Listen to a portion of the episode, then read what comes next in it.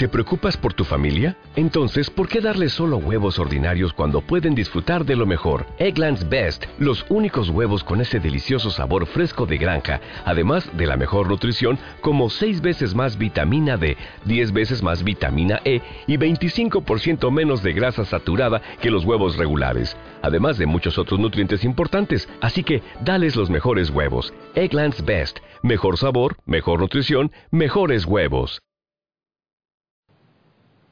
Durante la tarde del sábado goleó y de qué manera al Tottenham de Mauricio Pochettino por cuatro goles a uno. Manchester City de Pep Guardiola. Hola Héctor Pérez, ¿qué tal? Muy buenas. La verdad que está dominando con puño de hierro la Premier. Y me gustaría preguntarte, la primera cortita y al pie, como siempre nos gusta, ¿nos podemos estar quedando ya sin competición inglesa 2017-2018? Mm, muy buenas, Adri. Pues eh, la verdad es que está dominando y no se me habría ocurrido una forma mejor que decirlo que la que lo has dicho tú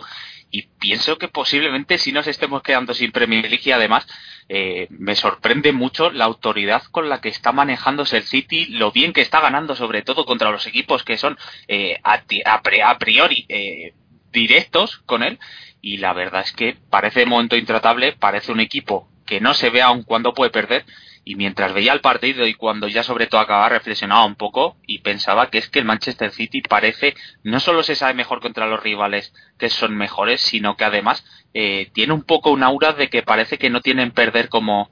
como una opción dentro de los partidos. Y la verdad es que de momento Guardiola creo que en esta segunda temporada está teniendo un gran éxito teniendo un éxito total, Pep Guardiola parece que ha encontrado la tecla de adaptar su estilo al ritmo de la competición inglesa, al ritmo de la Premier, como decimos, el sábado a la tarde, seis y media de la tarde, goleó 4-1 al Tottenham, vaya resultado, Héctor, en un partido en el que vimos, por ejemplo, eh, que marcó Sterling, que marcó De Bruyne, que marcó Gundogan, sin embargo, sí me quiero detener porque durante las últimas semanas, en estos récords de resultados que está obteniendo el técnico catalán en la liga inglesa, eh, se comenta bastante que está consiguiendo recuperar el nivel o el mejor nivel de futbolistas como por ejemplo puede ser eh, Otamendi, ¿no? En el centro de la zaga. Sí, y es algo que durante esta temporada se está notando mucho además porque eh, ya sabemos que Otamendi pues, es un buen central, lo demostró en el Valencia, eh, se maneja muy bien por el balón aéreo. Es verdad que eh, el desplazamiento de balón no era su fuerte, pero durante esta temporada posiblemente está dando un salto importante en ese sentido y es algo que al City pues le está ayudando obviamente porque al final eh, tener un central que te pueda sacar el balón bien o por lo menos que se maneje bien con el balón en los pies para Guardiola sobre todo es muy importante y posiblemente también lo he discutido alguna vez con, con alguna persona y es que eh, estamos hablando posiblemente de uno de los centrales de la temporada en cuanto a nivel. Sabemos que un Titi también en el Barcelona ha estado a muy, muy buen nivel, aunque ahora mismo esté lesionado. Mm. Y, y, yo podría decir que sí, que seguramente eh, Otamendi es muy importante en este salto que está dando defensivamente en Manchester City eh, en cuanto a rendimiento, porque la temporada pasada sí es verdad que parecía que en defensa no se movían bien, encajaban muchos goles, parecía que cuando les atacaba el rival pues eran algo endebles, no daban seguridad y esta temporada sin embargo también yo creo posiblemente eh, ayudados porque con balón eh, juegan mejor, eh, sobre todo se asientan mejor en el campo rival, les cuesta más a los rivales perder la pelota, han mejorado en defensa y a mí me parece lo más importante, ese aspecto sin el balón en Premier League, sobre todo Guardiola además comentó mucho la temporada pasada que era muy complicado dominar las segundas jugadas en Premier League, lo hemos comentado aquí muchas veces lo importante que es para tantos equipos dominar o intentar dominar esa jugada, sobre todo eh, cuando son rivales más pequeños, y es que el City esta temporada y contra el Tottenham, esas segundas jugadas o esas jugadas un poco aisladas con rivales, eh, las está dominando y es lo que está haciendo sobre todo que estén dando ese salto y yo no sé tú, pero tengo muchas, muchas ganas de verle en Champions League contra algún equipo fuerte, sobre todo para ver cómo, se desarrollan y no quiero desmerecer obviamente al Basilea, pero mm, seguramente veremos al Manchester City en la siguiente ronda de Premier League y habrá que ver pues ya en esa zona y en ese momento más serio cómo se desenvuelve el equipo. Seguro que sí, seguramente tengamos a Manchester City en las rondas finales de esa competición como es la Champions. De momento en la Premier está dominando y de qué manera, insisto, en la tabla, sacando bastantes puntos de ventaja ya al resto de clasificados. Y Héctor, me quería detener en eso de las segundas jugadas que estabas comentando para que la gente eh, nos entienda, para que la gente se ponga en contexto el dominio de esas segundas jugadas es tan complicado en el fútbol inglés por el ritmo que hay en, de la pelota, por cómo insisten todos los jugadores, las fuertes presiones que se realizan, que por ejemplo es lo que siempre eh, se ha puesto en tela de juicio que por ejemplo un futbolista que venía del fútbol español, un jugador, un medio centro que vino de dominar en el centro del campo de la Unión Deportiva Las Palmas, como puede ser Roque Mesa, en algunas jugadas en ese Swansea, que aquí ya también lo hemos comentado, eh, todo el mundo se preguntaba cómo podía adaptarse ¿no? A, un ritmo así, a un ritmo de segundas jugadas donde él quizás por su físico no puede abarcar tantos metros como otros centrocampistas más dominantes en este sentido. Sí, eh, no todos los jugadores consiguen dominarlo y es algo, pues como bien dices tú, que, que es complicado para muchos equipos eh, y al final, pues los entrenadores eh, posiblemente se adaptan un poco, intentan adaptarse a, ese, a esas dobles jugadas porque ya no es el hecho solamente de que hablemos de ellos, sino que se dan en muchas ocasiones. Al final hay en Premier League muchos, muchos equipos que eh, tratan eh, el juego de forma directa, por decirlo de alguna forma, buscan mucho a los delanteros para que intenten pues pelear y a partir de ahí subir líneas. Eh, un claro ejemplo lo hablamos durante el podcast anterior, que era el Parley, y esta temporada lo está demostrando. Y, y es posiblemente, yo creo, donde más se tendría o se tenía, perdón, eh, que centrar el City en mejorar, o no tanto como, como centrar, sino intentar pues dar un salto eh, cualitativo en ese sentido para poder dominarlo, poder hacerse con ello y pues entonces dar ese salto de calidad en defensa que yo creo que también les ha servido para mejorar en ataque porque al final las piezas que tienen en ataque yo pienso que pues de otro mundo. Hemos hablado aquí de Kevin De Bruyne, Sterling está en un momento también muy muy bueno, Leroy Sané, en delantera tienen a Gabriel Jesús, Agüero, Silva también con Guardiola, eh, parece que se está sintiendo muy cómodo. Eh, posiblemente el City ahora mismo sea uno de los equipos eh, del mundo para tener en cuenta. Sí, más en forma seguramente y, casi sin el seguramente, quizás el equipo más en forma del, del momento y con piezas realmente inmejorables, como todo ese arsenal ofensivo que estaba comentando ahora Héctor Pérez. Para cerrar, eh, Héctor, este tema del Manchester City, me quiero detener también en el tema de los laterales, porque durante el verano se habló bastante de toda la inversión, de todo el dineral que llevaba gastado el Manchester City en esta posición, que a priori en los últimos años ha sido muy importante, pero que años atrás eh, quizás no nos deteníamos tanto, ¿no? En mirar la posición de los laterales, el lateral izquierdo, el derecho, cómo pueden incidir en el juego. Sin embargo, con Guardiola ya hemos visto, como en el Barcelona, como también en el Bayern, han sido siempre muy importantes y creo, si no me equivoco, Héctor, que en Manchester City también lo están siendo. Sí, además eh, hay algo muy importante en este sentido y es que eh, lejos de haberse hundido el Manchester City eh, con la baja de, Mendy en la izquierda, al final hay que tener en cuenta que el Manchester City ficha tres laterales. Eh, también hay que tener en cuenta en este sentido que no habían fichado ningún lateral, creo que era desde 2012 cuando ficharon a, a Maicon, creo que fue el último lateral que ficharon. Entonces, en ese sentido, pienso que, era muy importante para el equipo pues dar un salto sobre todo eh, para la plantilla en esas bandas eh, ficharon pues a Danilo a Walker eh, a Mendy. Mendy se ha lesionado posiblemente Delp es verdad que no está al nivel del francés pero está supliéndole de la mejor manera que puede y además Guardiola ha encontrado ahí una vía pues para dar un poco de apoyo cuando sacan la pelota cuando tienen que ser un poco más profundo intentar hacerlo eh, se está adaptando bien y sobre todo yo destacaría pues lo bien y a mí me ha sorprendido en parte que se ha adaptado Walker a, Guardiola. Eh, ayuda con la salida de balón. Es verdad que no es su fuerte porque es un lateral mucho más profundo más vertical. En el Tottenham lo demostraba porque va muy pegado a la línea cal. En este equipo de Guardiola yo creo que están demostrando y sobre todo está eh, diciendo que lo que ha invertido el Manchester City en él es una buena cantidad, es verdad, pero está respondiendo a ello con nota muy buena y seguramente Guardiola está muy contento y es otra de las cosas importantes que ha conseguido el Manchester City esta temporada. Seguramente sí, que sean las más importantes noticias muy muy positivas eh, rendimiento de esos futbolistas por los costados que siempre hemos visto que con Pep Guardiola han sido muy muy importantes. Nosotros, que nos vamos a hablar como siempre, como hacemos todas las semanas, del Chelsea, que esta jornada venció por 1-0 al Southampton.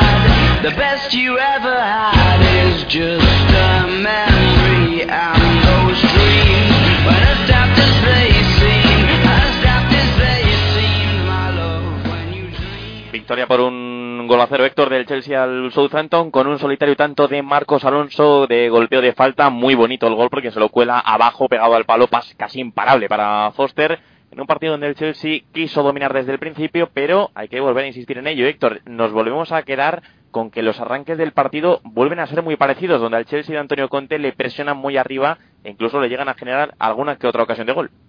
Sí, posiblemente hablemos de que los arranques del partido del Chelsea no son lo mejor que estamos viendo esta temporada, sobre todo por lo que dices. Eh, los rivales suelen empezar muy intensos, suelen buscar además mucho en ocasiones las bandas para intentar tratar pues de meter algún centro y como dices, pues eh, da la sensación un poco más que que es verdad que intenta, como dices tú, eh, salir a dominar, que puede encajar ese primer gol, pero al final, pues a mí me gustaría lanzarte un poco una pregunta sobre la falta y, es verdad que me pareció muy buena, pero eh, ¿piensas que la barrera está bien puesta? Luego hablaremos más en profundidad de ello, pero me ha surgido esa duda. ¿Piensas que está bien puesta la barrera? ¿Es más culpa de Foster? ¿Más eh, buena falta de Marcos Alonso? Tengo esa duda un poquito. Sí, es, eh, es una duda que quizás deberíamos trasladar un poco también a los oyentes, ¿no? Porque es cierto que el balón coge una parábola por fuera,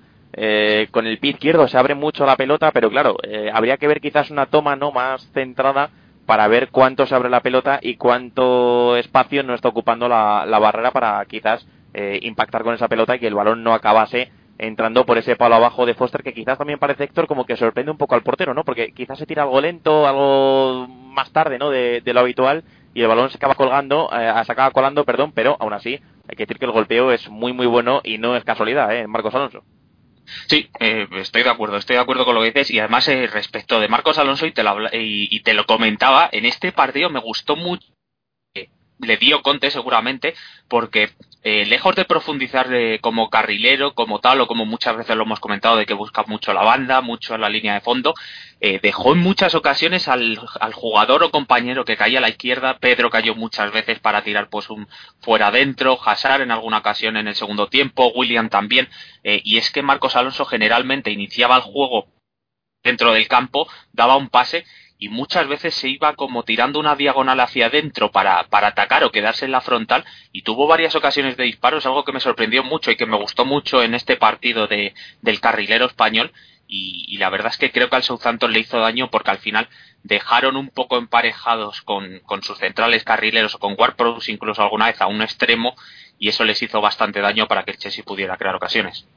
Lo cierto es que un Chelsea que quiso, más allá de esos primeros tramos de minutos, ¿no? De esos eh, minutos donde el Southampton ah, se acercó un poquito más a la portería de Courtois, después quiso dominar con la pelota, lo hizo muy bien. Y hay que insistir, Héctor, que en este partido, vamos a repasar primero la alineación, ahora te comento lo que te iba a decir, pero con Courtois bajo los palos, a Pelicueta, Christensen, Cage en la defensa, Moses Alonso por fuera, Canteva cayó con círculo central, William, Pedro y Hazard arriba. No me atrevería tampoco a colocar en posiciones muy concretas al tridente ofensivo porque esto mismo te iba a decir, Héctor, se vio mucha movilidad entre los tres, entre William, Pedro y Hazard y sobre todo eh, una iniciativa muy pero que muy marcada de atacar, de armar su fútbol por el costado izquierdo. Sí, eh, seguramente eh, cuando saca esta alineación Conte, la que más movilidad vemos. Es verdad que hemos hablado muchas veces perdón, eh, pues es verdad que intenta intervenir bastante, fuera del área también lo hace en muchas ocasiones, pero al final cuando juegas con Pedro y Hazard, que es verdad que no, pues no es un delantero a luz, obviamente, eh, se deja caer mucho para ayudar a subir la pelota, pero casan muy bien. A mí me gusta mucho cuando se juntan él, Pedro y William, porque eh, reparten muy bien los espacios, sobre todo saben cuándo tienen que atacar cada uno una zona, combinan, intentan mm, jugadas o finalizar las jugadas tanto de vez en cuando un poco más lejos como más cerca, y al final, al final perdón, como bien dices tú, es que es muy, muy complicado eh, colocarlos, porque es verdad que puedes decir que Hazard es el delantero, pero al final igual Pedro es el que más está pisando área, o William, luego puedes decir que Pedro está a la izquierda, pero William se puede mover mucho por ahí, y como dices tú, pues por ese lado, ese costado, el Chelsea hizo mucho daño al Southampton, que yo creo que no supo pararle en ningún momento. Sí, la verdad que fue difícil de parar cuando se juntaban por allí tanto William como Marcos Alonso como Hazard, también Pedro, se aglutinaban los cuatro, eh, futbolistas muy cerca en una misma zona del campo, donde hay que destacar, Héctor, que tanto en la primera parte como en la segunda vimos que William está en un estado de forma muy pero que muy bueno y es una noticia muy positiva para este Chelsea, porque recuerdo hace no muchas semanas, ahora tres, cuatro semanas, comentábamos que era una pena que Williams, recobrando el nivel como lo estaba haciendo, no pudiese tener espacio en el sistema donde Hazard y Morata formaban la doble punta del Chelsea. Sin embargo, estamos viendo como Conte ya lo hizo el otro día frente al Huddersfield, lo volvió a repetir en esta ocasión sin Morata de titular, está dando entrada tanto a Marcos, a, perdón, a Pedro como a William, que tanto canario como brasileño están demostrando que están en un gran estado de forma. Sí, William, eh, es verdad que esta temporada Conte parecía que le estaba utilizando un poco más como revulsivo cuando jugaba pues con el 3-5-1-1, eh, estaba respondiendo, es verdad que durante unas semanas estuvimos hablando pues que mm, era una pena que no pudiera meterle porque estaba rindiendo bien como revulsivo, estaba dando eh, aire cuando lo necesitaba. Y en estos últimos partidos donde ha podido jugar un poquito más posiblemente me está gustando mucho como dices y además es que le estamos viendo como un William que durante la temporada pasada y antes también destacó y es decir que es un poco imprevisible, imprevisible para el rival en el sentido de que ayuda de vez en cuando, pero en el apartado ofensivo sobre todo y eso es lo que más me está gustando, en el uno contra uno sobre todo en los cambios de ritmo se le ve fresco, se le ve fresco y pienso que eso al Chelsea y a sus compañeros les ayuda mucho porque al final eh, tener al brasileño así pienso que es tener una baza en ataque muy importante.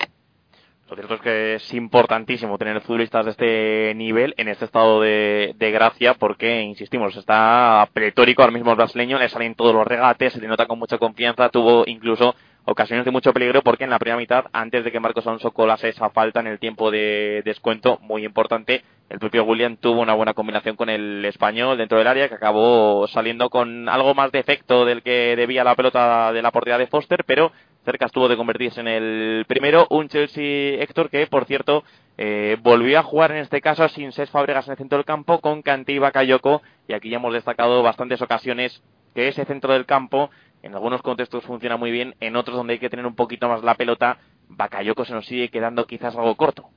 Sí, y en este partido pienso que, que se vio el claro ejemplo o el contraejemplo cuando hablamos de él con un poco más de vuelo. En este le vimos menos eh, pisar sobre todo la frontal del área, eh, con menos eh, libertad para subir, porque al final, pues es verdad que juegas con Canté solamente. Canté hemos hablado muchas veces por la capacidad que tiene para abarcar campo, pero se quedaba un poquito, un pasito más atrás para que brillaran un poco los atacantes y, pienso que se nota, se nota a mí cuando tiene que quedarse un poco más estático ayudando un poco más en el centro del campo y, no tiene la posibilidad de irse un poco hacia arriba, eh, se le nota más incómodo porque tiene que intervenir con el balón, sobre todo en partidos como este donde tú bien has dicho, el Chelsea intenta pues dominar un poco, tenerlo más que el rival eh, y, yo pienso que Bakayoko sufre o no tanto como sufrir, pero sí se le ve sobre todo menos productivo y eso el Chelsea también lo nota aunque en este partido no, no le hizo falta.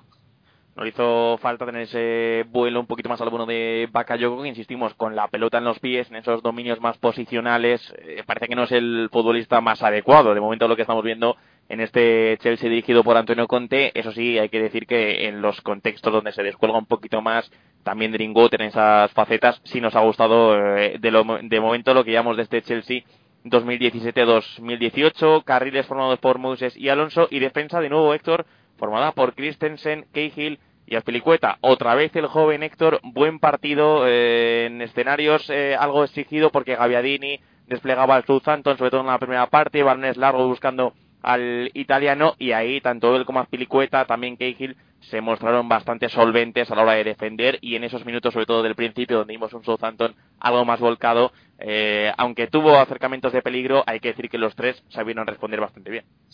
Sí, y, además a mí Christensen me parece que es un, un nombre, le hemos destacado muchas veces, pero es que al final es complicado no destacarle porque eh, a mí personalmente me parece que partido a partido está mejorando, partido a partido se le ve con más confianza y eso se nota pues tanto en el apartado defensivo cuando tiene que eh, cubrir a alguien, al final es verdad por lo que dices de que Gavialdini de vez en cuando pues buscando al espacio podía parecer que hacía daño, Charlie Austin cuando salió en el segundo tiempo tuvo alguna ocasión también buscando la espalda de los defensas donde realizó algún disparo, pero al final pienso que la solidez que están empezando a otorgar los tres centrales a la defensa del Chelsea eh, es lo que puede hacer que, den un pasito más adelante ahora que empieza lo importante. Bueno, ahora faltan unos meses para que empecemos eh, con los enfrentamientos de Champions, con algún enfrentamiento de Fake Up, pero para el Chelsea y sobre todo teniendo en cuenta los las últimas temporadas en Premier League, eh, posiblemente tener una defensa sólida es lo que puede hacer que, luchen. Y además respecto a esto de, luchar, me gusta lanzarte una pregunta, te lo comentaba antes de, empezar el podcast, y es que Guardiola dijo hace, hace nada, pienso que, creo que esta semana mismamente, que para él los, los rivales respecto al título eran el Chelsea y el Tottenham, porque eran los rivales que cuando se enfrentan al Manchester City eh, dejaban un poco de lado esperar a ver qué pasaba y, esperar a que el City fallara y intentaban un poco, pues, eh, tanto Conte como plantear sus partidos para hacer daño al equipo de Guardiola. Sí, lo cierto es que de momento lo que más estamos viendo de este Tottenham y de este Chelsea, compro la opinión de, Guardiola, ¿eh? que son los eh, quizás los eh, planteamientos, los entrenadores que más han intentado romperle la cabeza ¿no? al técnico de, San Pedro. Lo vimos en el Chelsea en sus enfrentamientos. Y, además vimos como ya el año pasado, creo recordar, estoy hablando de memoria, como el propio Guardiola, Héctor, eh, quizás no sé si lo recordarás tú, decía como que Antonio Conte era el más preparado, creo recordar, o que el Chelsea era el rival más fuerte a batir por el campeonato. Eh, no sé cómo lo recuerdas tú, pero siempre ha habido entre los dos, sobre todo de Guardiola a Conte y también incluso de Conte a Guardiola, bastante reconocimiento, ¿no? Entre ambos.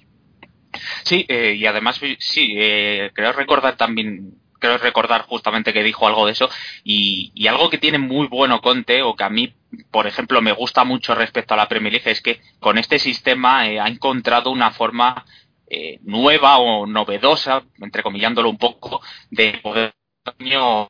poco imprevisible a los rivales. Es verdad que con el tiempo obviamente te pueden encontrar un poco la forma de hacerte daño, muchas veces lo hemos hablado, pues en eso sí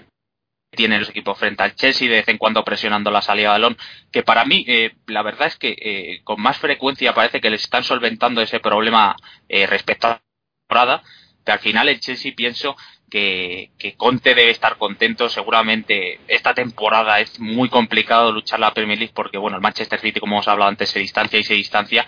Pero de momento y en este partido frente al Southampton, que no era nada fácil, demostró el Chelsea una vez más y sin encajar, lo cual pienso que es muy importante, que, que, es muy buen equipo y que es verdad que está siendo un poco irregular respecto a sensaciones esta temporada, pero que sigue ganando. Sí, de momento sigue sumando puntos, además importantes. En este caso, esta victoria que estábamos destacando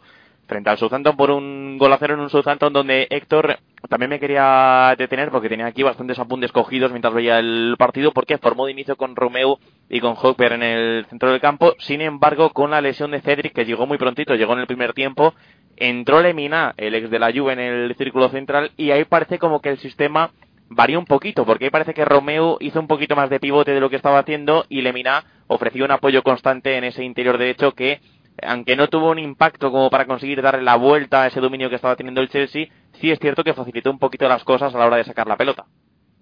Sí, al final el, Southampton, posiblemente el centro del campo sea su parte más importante y es verdad que no es donde donde tiene sus mejores jugadores, aunque a mí me gusta la verdad porque tiene a Hoiber, eh, Oriol Romeu, ya hablamos de él en la previa al partido, pero es complicado, es complicado superarles en el centro del campo porque acumulan jugadores, eh, tienen jugadores pues para mantener un poco la pelota, no excesivamente, pero también para lanzarse en ataque. Y al final eh, es verdad lo que hemos ido comentando del partido, de que el Chelsea dominó, el Chelsea salió a controlar, eh, pero Charlie Austin y Gaviadini tuvieron alguna ocasión para poder hacer gol, Courtois las, las solventó sobre todo de Charlie Austin con, con solvencia, lo hizo bien, eh, y es que el Southampton posiblemente sea un equipo que también está eh, acusando esa irregularidad esta temporada porque bueno, durante entre semana, en la jornada entre semana, perdió frente al Leicester, eh, creo que fue 1-4 en casa, ha perdido también contra el Chelsea, pero es verdad que venía a hacer un buen partido contra el Manchester City. esta temporada es algo que es muy frecuente en la Premier League y, pienso que un equipo con los jugadores que tiene el Southampton posiblemente tenga que dar un pasito más, aunque al Chelsea le planteó cierta batalla. Sí, le planteó cierta batalla, cierta incomodidad a partir de esa salida de balón que comentaba, de WordPress y de Redmond que jugaron un poquito por delante, luego WordPress se abrió al costado con esa lesión de Cedric, intentó cosas el bueno de Pellegrino, aunque bueno, no le terminaron de salir, el Chelsea terminó llevándose los tres puntos muy importantes, como siempre decimos, para seguir recuperando sensaciones, para seguir sumando, para no desengancharse de esos, puertos, de esos puestos altos de la tabla. Y venimos de bastantes semanas, sector de actividad aquí en el podcast. Seguirán, porque esta semana hay Copa, no estaremos para contarlo, pero sí que el siguiente fin de semana hay un partido bastante importante en Goodison Park, porque el Chelsea, nada más y nada menos que visita al Everton. Sí, importante, importante sobre todo, pues porque el Everton es un equipo que con la llegada de San Allardyce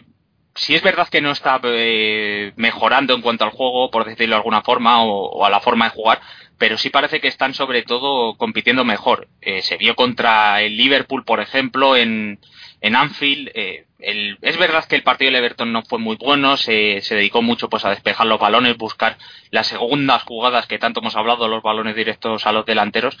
pero es un equipo del que hay que tener en cuenta sobre todo cómo está Rooney. Y es que Rooney llega en un momento muy bueno, llega marcando goles, llega siendo un poco, por decirlo, el salvavidas de, de su equipo. Y, hay que tener en cuenta sobre todo ese aspecto porque al final el Everton es un equipo que aunque hemos hablado aquí también alguna vez de él, de, de lo que prometía su plantilla, sobre todo haciendo un símil respecto al Milan,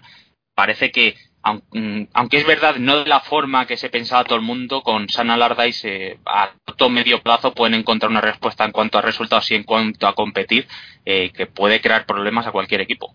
Puede plantear eh, problemas a cualquiera, como siempre decimos aquí, que cualquier salida en la competición inglesa es muy compleja, lo sabe el Chelsea además de hace pocas semanas, Así que veremos si consigue el Chelsea mantener esos tres puntos importantes para seguir en esa batalla por los puestos altos. Así que Héctor, aquí estaremos para contarlo como siempre y para hablar de este Contest Journey que tanto nos gusta hablar y analizar al Chelsea 2017-2018 aquí como siempre todos los lunes, todos los martes de la semana.